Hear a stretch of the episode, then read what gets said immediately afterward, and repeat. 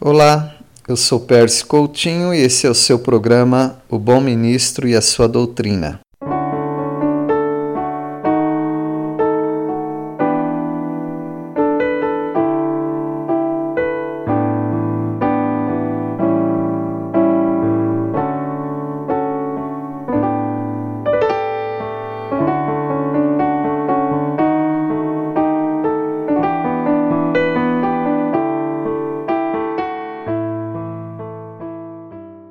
Chegamos ao capítulo 10 do profeta Daniel.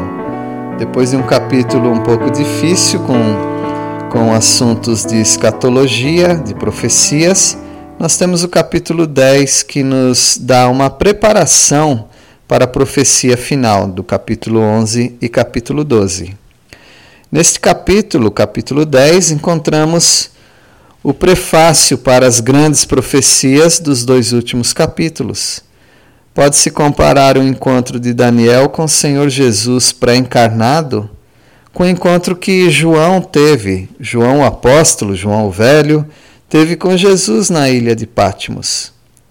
Aqui há um lindo retrato e há um relato também dos poderes das trevas tentando impedir o mensageiro de Deus de trazer a mensagem para Daniel. Nós lemos no no versículo 2, Daniel 10, 2, naqueles dias eu, Daniel, pranteei durante três semanas, 21 dias. E ele estava ali em jejum e, e ele recebeu uma, uma visão, e naquela visão ele viu um homem vestido de linho, cujos lombos estavam cingidos de ouro puro. No versículo 6 nos fala como era a, a roupa que ele estava vestido, como que era o ornamento. O seu corpo era como o berilo, o seu rosto como um relâmpago, os seus olhos como tochas de fogo, os seus braços e os seus pés brilhavam como bronze polido, e a voz das suas muitas palavras era como o estrondo de muita gente. E ao receber então essa visão, é, Daniel estava com outras pessoas junto com ele, mas eles, é, eles não viram isso, só Daniel.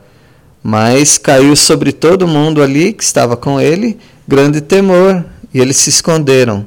E aí ficou Daniel com aquela figura, é, como também João em Pátimos encontrando a Jesus, Daniel encontra a, a Jesus pré-encarnado o Senhor toca na, em Daniel e fala que ele é um homem muito amado e para ele se levantar. Portanto, ele deu forças para Daniel e disse: Daniel, não temas, porque desde o primeiro dia que aplicaste o coração a compreender e a humilhar-te perante o teu Deus, foram ouvidas as tuas palavras, e por causa das tuas palavras é que eu vim.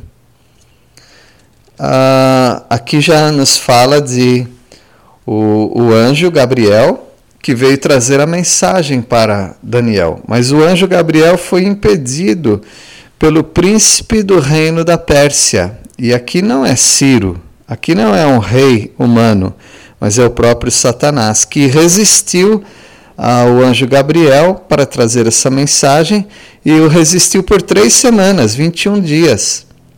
Mas Miguel que é o anjo guerreiro, foi acionado. O Gabriel chamou Miguel e Miguel veio e o ajudou.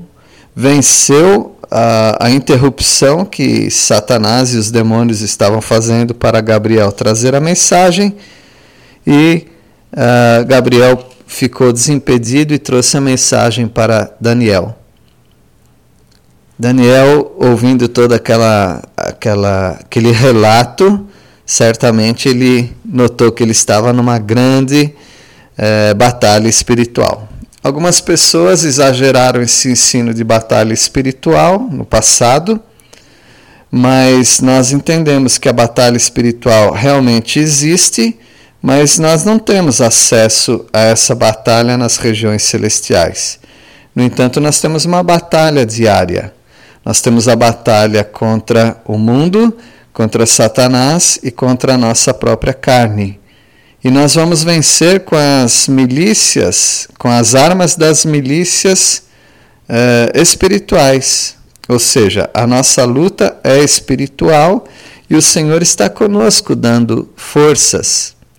Daniel ficou muito fraco diante daquelas visões, mas o Senhor o fortaleceu. E disse: Não temas, homem muito amado, paz seja contigo. Ser forte, ser forte. Ao falar ele comigo, fiquei fortalecido e disse: Fala, meu Senhor, pois me fortaleceste. Este é o versículo 19. Então ele disse que já foi vencida aquela peleja contra o príncipe dos persas. E aí virá o príncipe da Grécia. Então são referentes aos poderes demoníacos.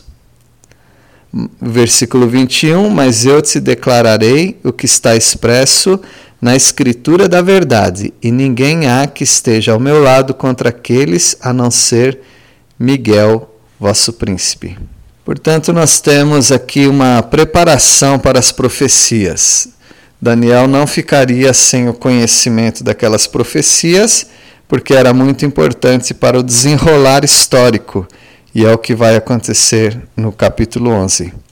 Então, nós, nós tiramos várias lições nesse capítulo 10. Uh, eh, a lição de que Deus está se comunicando com o homem. Deus está trazendo para os seus servos a mensagem. E Ele é todo poderoso, ele se veste com é, com todo esplendor, e ele também é, manda os seus auxiliares, os anjos, para nos consolar, para nos ajudar, para nos dirigir. Embora não tenhamos esse contato com os anjos, mas eles estão ministrando a favor daqueles que vão herdar a salvação, ou seja, para os crentes. Mas o nosso, o nosso relacionamento é com o Senhor Jesus Cristo. E Ele está nos animando e Ele está nos fortalecendo. E eu espero que você esteja sendo fortalecido pela palavra, pela comunhão com o Senhor. Deus o abençoe.